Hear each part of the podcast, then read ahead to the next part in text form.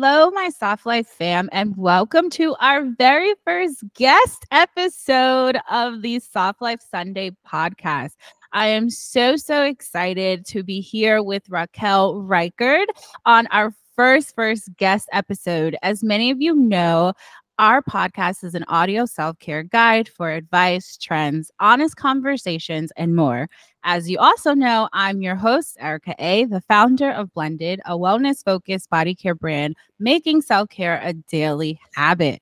So, Raquel, dive in, tell the people a little bit about yourself, and we can just kind of go forward from there. Yeah, well, Erica, first of all, thank you so much for the invitation. I'm so excited to be here to be the first guest. Wow, mira eso. Yes.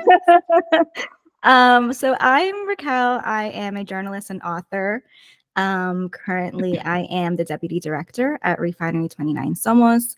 Okay. Um, so that's uh the Refinery 29 uh, platform that is by and for Latinas and Latines. Um, and my first book, Self Care for Latinas, which I have right here, um, it was actually published in December 2023. Yeah, I love. Also, I have a friend who's mentioned in that book. Oh my goodness, who? Maggie from Hello Up to. Oh yay! That's that. my girl. That is my girl. That's my girl. We we're like this. I literally oh FaceTimed oh her God. earlier this week. I love that. so she's gonna love this episode. It's like a big crossover for her. Awesome. So let's kind of dive into a little bit about what self care means to you. So, you created a whole book on self care. So, as someone who's created a whole brand on self care, I want to know what does self care mean to you? So, self care to me is really uh, listening to the calls of your mind, body, and spirit.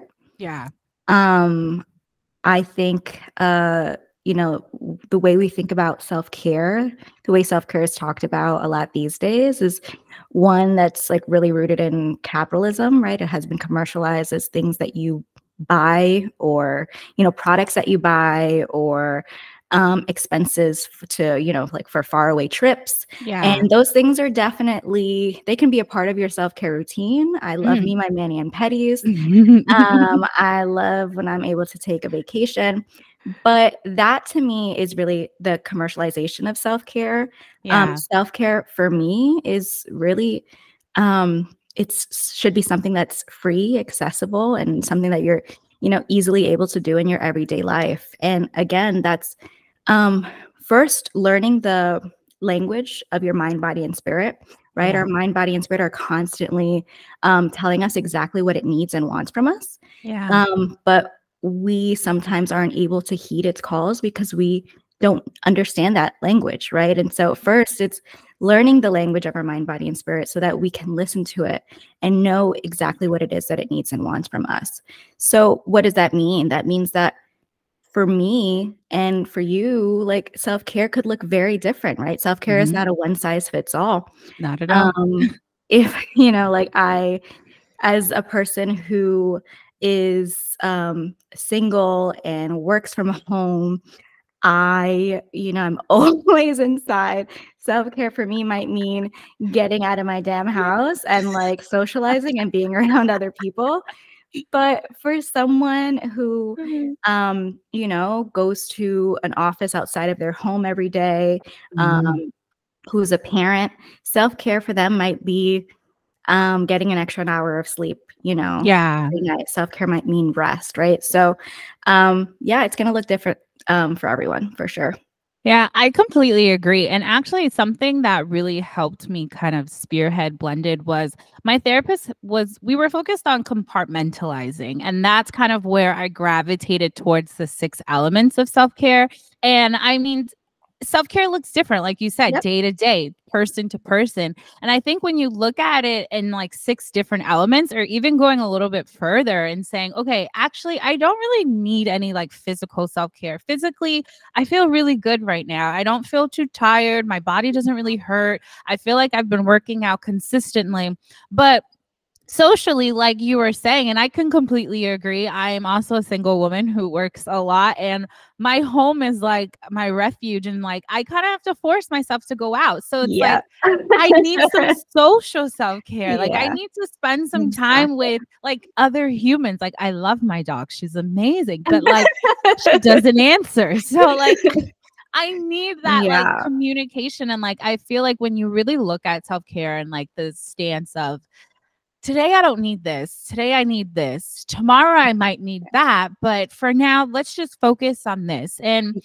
I like to force myself to go to cafes now. I like to really get in the habit of checking in um, on my people. I recorded an episode that's going to come out later about really focusing on your kind of like your core 20 and just like going out, spending time with them. It's so, so easy to get like wrapped up in I don't want to go out.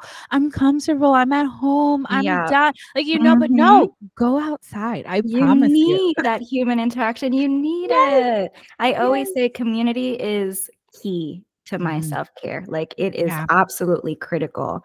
Um whether that means like you know, last night I went to my nephew's basketball game, right? Or mm-hmm. that means, you know, going out for dinner or going out to the club or the club. Who am I? I'm, I'm not going I mean, but like, I mean, in the past, I mean, occasionally, occasionally I can do it. I, we're not past club. I don't think anyone ever graduates past the club. You may not go as often. Yeah. But like I feel like every like three to four years, you need that You're one like, club night yeah, I like, think it's time. Like I need to go out, you know. I need to get like you know dressed up, uh-huh. call the girls, get some drinks at the bar, you know, do yeah. a little something. So I don't, I don't say we graduate from club stages. I don't care I, what soft life TikTok is telling you. It is I going that. out is a part of soft life. I no, I mm. absolutely, I feel that, and I agree. And for me it's it's more so like being around other people and also moving my body and yeah. both of these things right are feeding into self-care right that community is part of my spiritual self-care and dancing is part of my physical self-care right mm-hmm. um and both of these things are are you know things that I talk about within the book, right? So the way the yeah. book is set up is set up with mind, body, and spirit, right? And so I mm-hmm. offer some tools and techniques for mental self care and physical self care and spiritual self care. And these are definitely two techniques that I share, right? Yeah. Going out, um, just really just dancing, right? Whether you're dancing in your crib or yep. you're dancing at the club, um, or even just like enrolling in a dance class. Um, and then there's so much around spirit and even on um, the the body sections of the book where I also explore ways to be with community and to also expand your community, right? Because yeah, like you know, like you said, we're we both work from home. So many of us do. Um, you know, there's very much a loneliness uh, pandemic um, in the United States. Yeah. And so it's it feels like hard to make friends and to build community. And so I also offer some tips on how to do that as well. So, uh, going off of those tips, give us maybe your top three because I want people to buy the book. I want them to be engaged. So, just give us three out of maybe your top three, three that you feel are most crucial to day to day self care. Okay, let's do this. Um, there, there are so many people ask me all the time, like, what are your favorites? I'm like, I really do a lot of these all the time. Um, so it's so hard to pick, but I can share some of the ones that I think have resonated with a lot of people. Mm-hmm. Um, so I will, I'll start with spirit. Um, there is the, this, you know, the book is self care for Latinas. And so we hear we see this trend on TikTok, right, about being in your senora era. And yes. so I have um, one of the tools that I offer is like embarking on your senora era now. Mm. And what I love about that is, you know, just really thinking about what this means, what this sort of mm. like mindset and spiritual life means. Um, I think I have these memories of my abuelita in Puerto mm-hmm. Rico, right, which is where my family is from. Um, and I just, yeah, I have these memories I could still see her in her bata, um, making her cafecito or mm-hmm. cooking and just everything being such a slow process. Like I remember yeah. being on rocking chairs with her and like peeling the gandules, you know. Um, and everything was just, it was a long, slow, intentional process. Yeah. And that's so beautiful. Um, but also like it's it's really like the wisdom that that comes with that, right? It's like Yeah. I think when we reach a certain age, life Mm. teaches us a lot of things, right? And and how important it is to live in the moment and be present. Yeah. Um, and you know, oftentimes we hear that all the time, right? Be present. Tomorrow is not promised. But I don't Mhm. think it, it really hits in the way that it hits when you're an elder person, you know? Um, so I think it's for me being in your senora era is really um, you know, sort of just learning that that older wisdom and embracing that older wisdom um and adding it to your life today. yeah. Um, You're about to make me cry, and I and I'm saying that because you're make I my grandmother rest God rest her soul. She recently passed last I'm so month, sorry. Oh and my just goodness. listening to you talk about how they move with such intent. Oh my God, I'm so sorry. Oh my God. oh my goodness.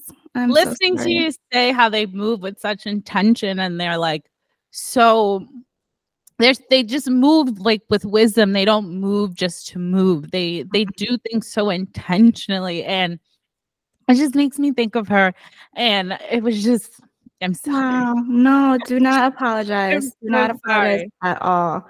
No, it's it's so true. We have so much to learn from our elders, right? And intention, yes, but doing everything with with care, yeah right? With care, with purpose, um, with love. right? yes oh my gosh and so much freedom also, right? they don't Like- care they don't care exactly. And that to me is what is you know, being in your senora era. And like Yeah. why would why would I not want to be in that and embrace that now? yeah I'm so sorry. You're fine. You're fine. You're fine. It's just really fresh, and it's just like so fresh. that was yeah. a moment, and it's just like I could just see. And when you said the rocking chair, she was like, she loved it. She had like four of them. She loved a rocking chair. She would like you would find her sitting in one. It was just like her thing, and like even like towards like the that was like her main chair was that rocking chair. So yeah. it was just you brought back a lot. So it's not your fault. I'm just like It's fresh. Yeah. yeah. I actually bought a rocking chair because it reminded me of my no. grandmother. Yeah. You really? Yeah. Oh my god, I love that. There's so many. We haven't even touched any of her stuff, so it's like Yeah. I'm pretty sure we'll probably like figure that out. Who's like Yeah. gonna take her chairs? But It takes it takes time and actually like grief is so I I lost my very best friend in the whole world, Angelica Alvarez, so two sorry. years ago. Um and it was the hardest hardest experience of my life. It's I mean it's Yeah. still like difficult, right? My whole Mhm. world is completely changed. Um and so I do actually write about grief throughout the book, right? And Mhm. in um, the different sections, right? So Yeah. whether that be um, taking as long as you need to grieve, Mhm. or um, sort of researching the ways in which um, our ancestors grieved, right? So Yeah. how um, different cultures mourn Mhm. those, you know, who have passed, because it looks very different It um, does. than it does here in the states where it's sort of Mhm. okay you got a few days off of work depending you know you get bereavement dates depending on the relationship Mhm. with the person who was lost right You Yeah. that for for friends or No. um and so um just also just looking looking at the ways researching the ways in which um other cultures like your own culture right i know in Yeah.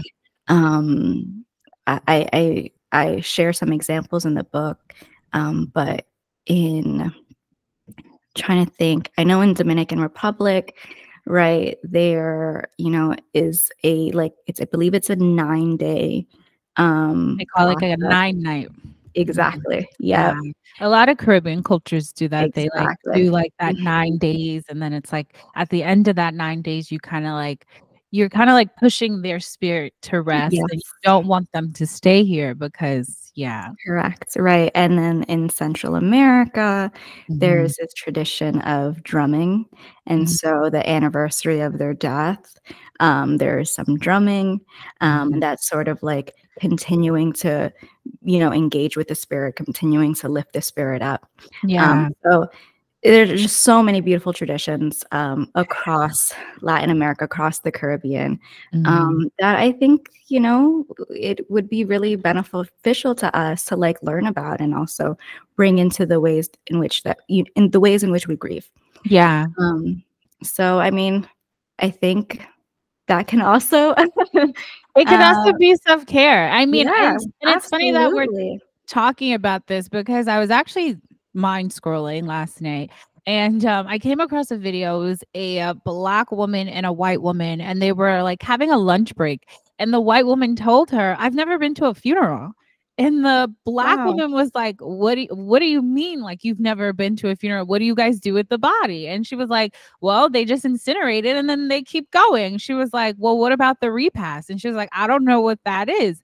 And this lady was like, What are you saying? Like, how Yeah. have you never been to a funeral? And she's like, We don't really bury people like that. Like, you just send them off and then you kind of keep going. And I was like, That is so interesting because I never really thought That's about heartbreaking. Yeah, That's heartbreaking, honestly, because it's like, are th- are you dealing with your grief then? no. And yeah, like, yeah, like, I was like, this is um this is I I don't even know where to start with this. I was like, what is going on? But I think for me, finding self-care moments in this time of grief have actually been really hard.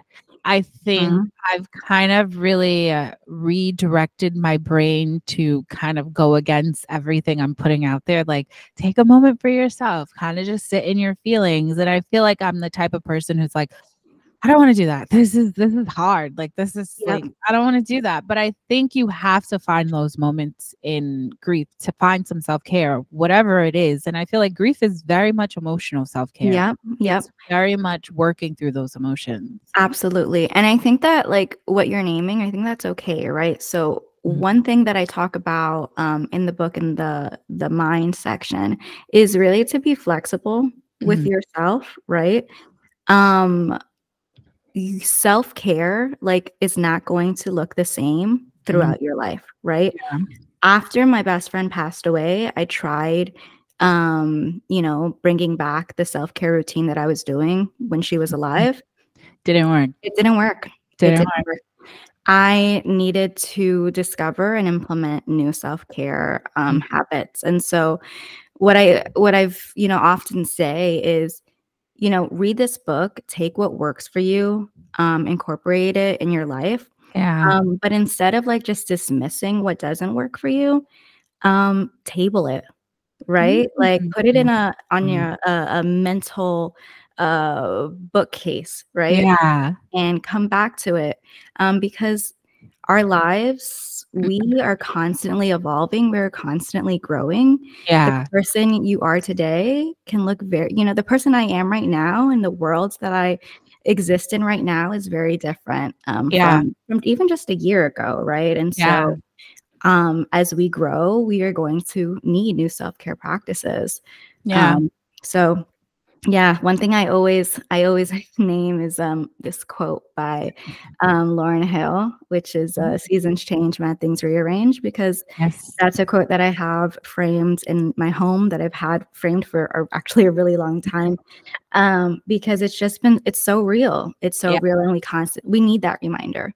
Um so yeah. It's true. It's true. I'm a big journaler and after after that, I did not touch my journal for almost a week and a Girl. half.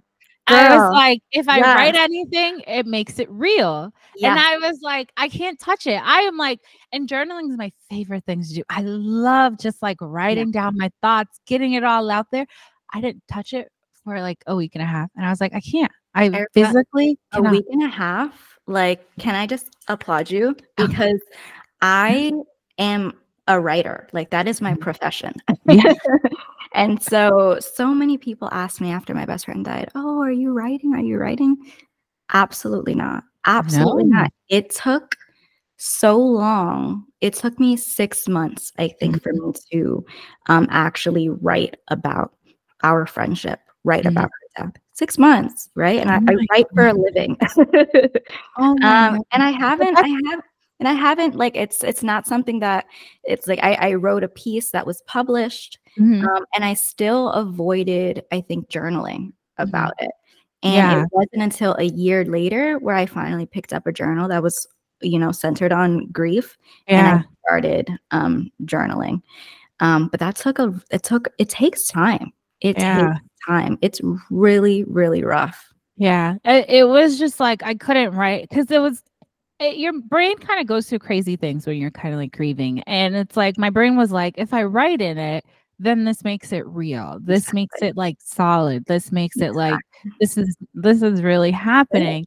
And then I remember my first entry. What didn't even mention it. Didn't mention anything. Like Yep. I wrote like you would think nothing happened. And I was like, and then eventually I got to the point where I was like, okay, we need to address the elephant in the room. And we can't just keep it was toxic positivity at its finest. And I'm gonna I'm gonna own that. It was toxic positivity at its finest. And I think it got to the point where I was like, okay, enough is enough. Like let's if you're gonna do this, do it right and actually like acknowledge the way you're feeling, you know? So but also that was what you needed in that moment that is true.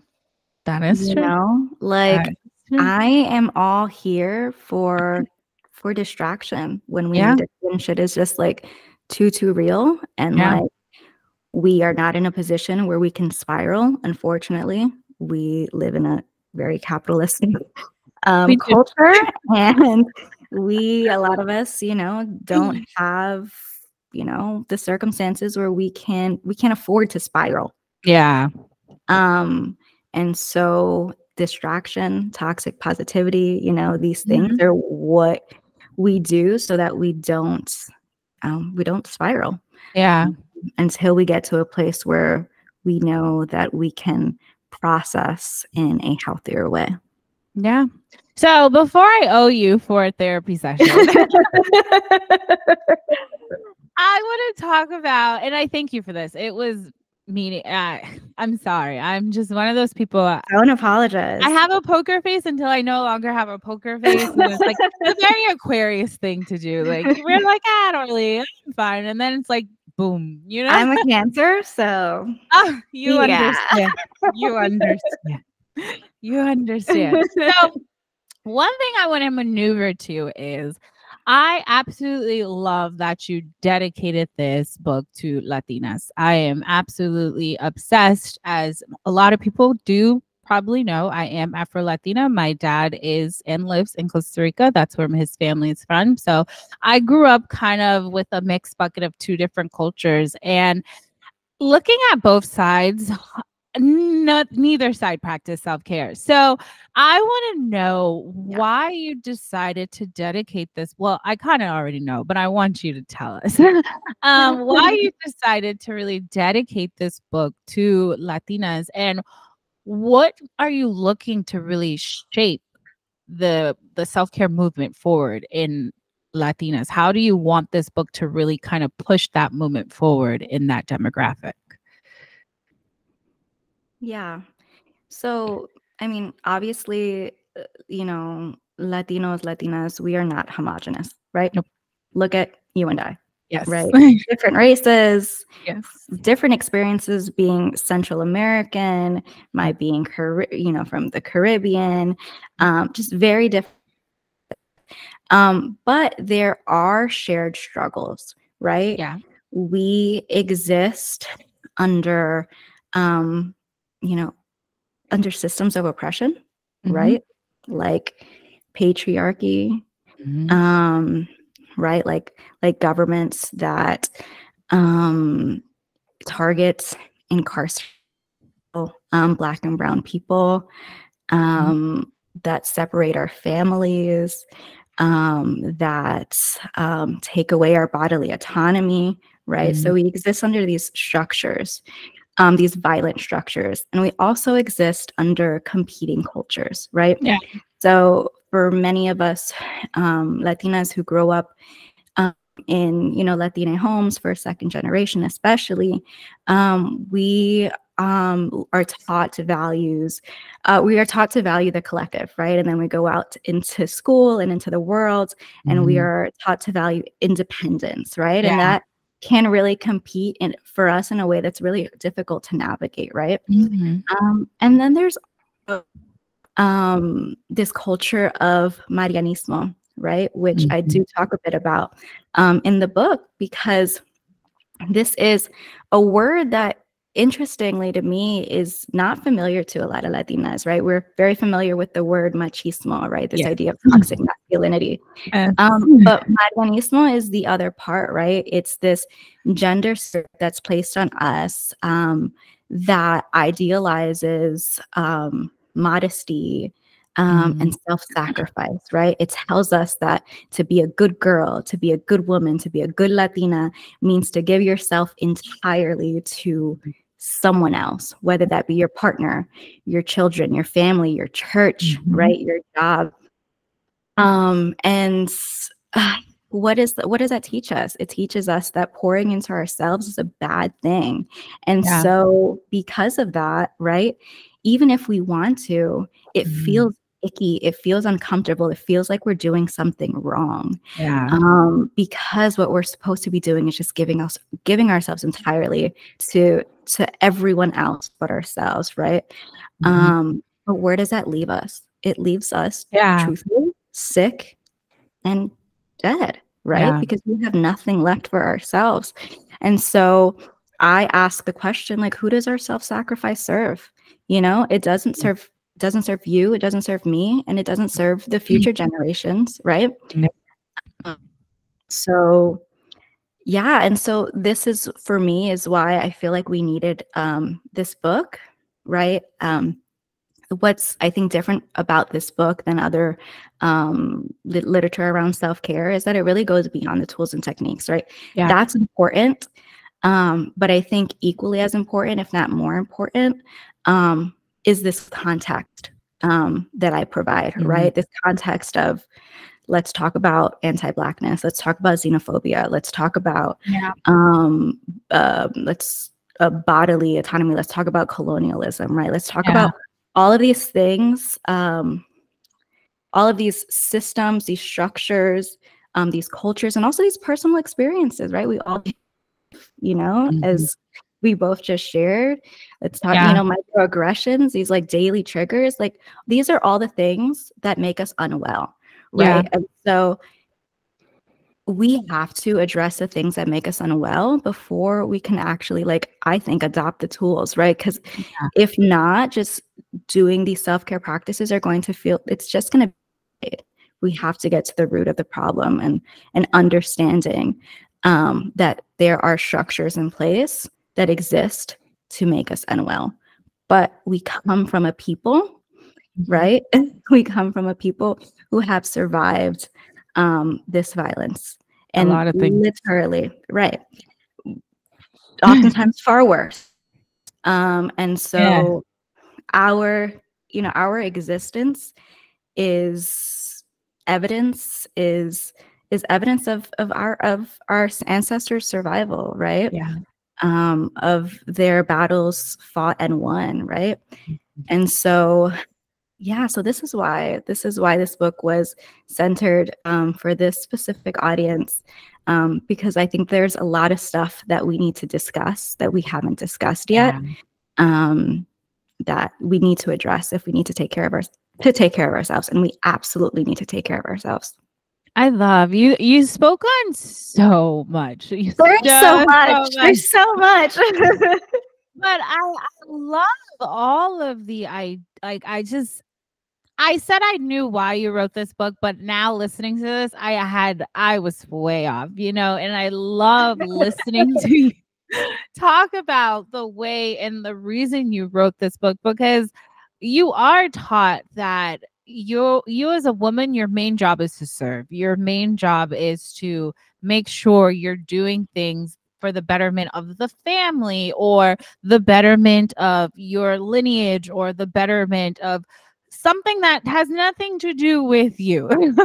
so yep. I and it's such an interesting topic because I've grown up with it and it's like I actually was speaking to my nana who's my mom's mom and I was telling her I said the reason you see so many women not doing the things that you did is because technically we don't have to. And I think it it really is enlightening that older generation to see, but also a little bit angering them to see that we don't have to sacrifice ourselves to be uh, anything for anyone but ourselves. And I think it's a little angering, it's a little enlightening as well to the older generations to see that we're now in a time where I don't need to get married. I don't need mm-hmm. to have kids. I don't need to stay in situations that are not conducive for me. I don't need to be around people who don't have my best interests at heart. I don't need to do anything I don't want to do. so I think exactly. it like it's just I feel like there's a lot of feelings for them.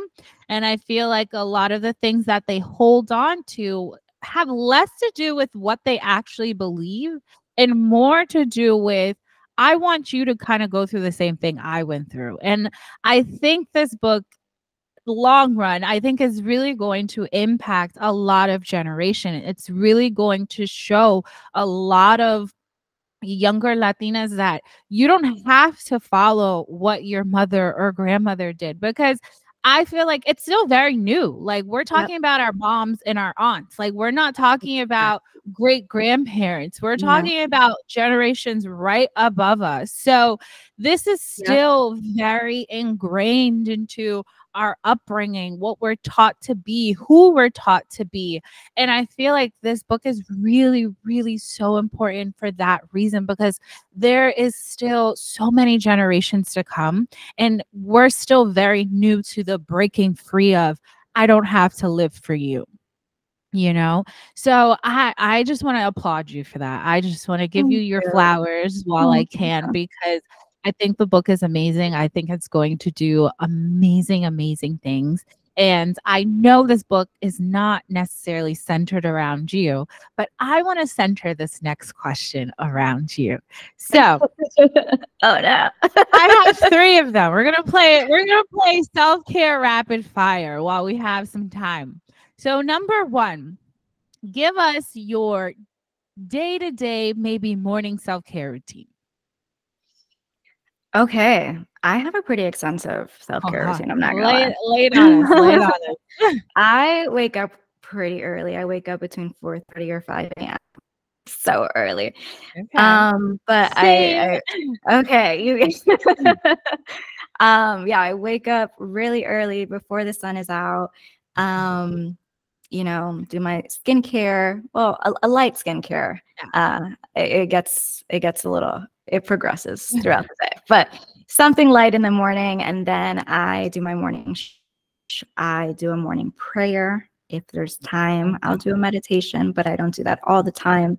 Mm-hmm. Um, and then I go into my morning workout. Um, and then afterwards, I wash up. I do my actual skincare routine. Um, make myself a healthful breakfast. Mm-hmm. Um, in the morning. I give myself at least 15 minutes to jot some thoughts down. Mm-hmm. Um, and then I I start my my work day. Mm-hmm. Um, but really the first hour of my day is dedicated to life admin. Um, mm-hmm. I have a full-time job, but I wear a lot of hats outside yeah. of my job as well. And so dedicate that first hour um, to that. And then I jump into my actual work day. I give myself a full hour lunch break. Love that. Um, I, I um, stand by yeah. that. Yeah, I give myself a full hour. Um, again, learning from my abuelita, right? Mm-hmm. Cooking myself a lunch um, and taking my time to do that. If there's time afterwards, you know, I might go for a, a brisk walk outside um, and then come back, finish off my day and after that, after my workday, I leave that open right? I Mm-hmm. want to create time for myself where Yeah. I am, there is no plan, right? So much of my life is planned out and. So I give myself a few hours to do check in. Okay, what do I need to do? What does my body want me to do right now? Do we want to go out for another walk? Do we want to rewatch, you know, Bridgerton for the, you know, fifth, sixth time? Um, like what is it? Do we want to read a book? Do I need to call a friend? Like what Mhm. is it that that my um my or my spirit wants from me right now? And then Mhm. yeah, then it's time, it's downtime, you know, it's time to Time to go to bed. decompress. Um, I go to bed really early. Um, my, you know, to ensure that I get enough hours of sleep. I'm Mm. I'm in bed by 8 p.m., you know. Love. so I, I'm not the same on that one, but love. yeah, I the thing about me is I need my sleep. yeah. I can I can I Yeah. can get behind that. If I if I don't have at least eight hours of sleep, I can't get anything done. Then I, I can get behind that. I I should be the same. yeah. So again, pretty extensive. Um, but it works for me. For me. But I also like I think people can embark on a self-care journey without a routine. You know, I have a lot Yeah. of friends who live, you know, who who's who who do pour into themselves but don't follow that sort of routine. Yeah. No, no, you're absolutely right. I actually have I've made a podcast of how to build a, like a self-care or how to start your wellness journey essentially without like having to build out a routine. Just start with what's important to you right now and then kind of work your way from there. So, Exactly. now, question number 2. What is your favorite element of self-care? Ooh, hold on. What do you mean by this? So, is it physical self care, emotional self care, spiritual self care, mental self care, social self care? I'm missing one, or practical self care. Spiritual self-care. spiritual. 100%. Okay. I 100% like I said like community is critical to my self-care. I just need to be in community, right? Again, whether that's at a family sporting event, um me entertaining homegirls at my house, um or me even just like being at a concert with strangers, but like Yeah. basking in our shared love of an artist or a song, like that to me Yeah. is, is everything. Love. Okay. And then my last, last, last, last question before you give us a special ending. Um, what would you describe if you had to rewrite the definition of self-care in one sentence, what would you say it is?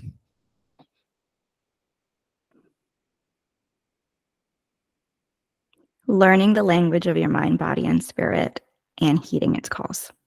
Whoa. I love that. that was a de- I'm, sh- I'm gonna pitch that to dictionary.com once we end this. just so you Yes.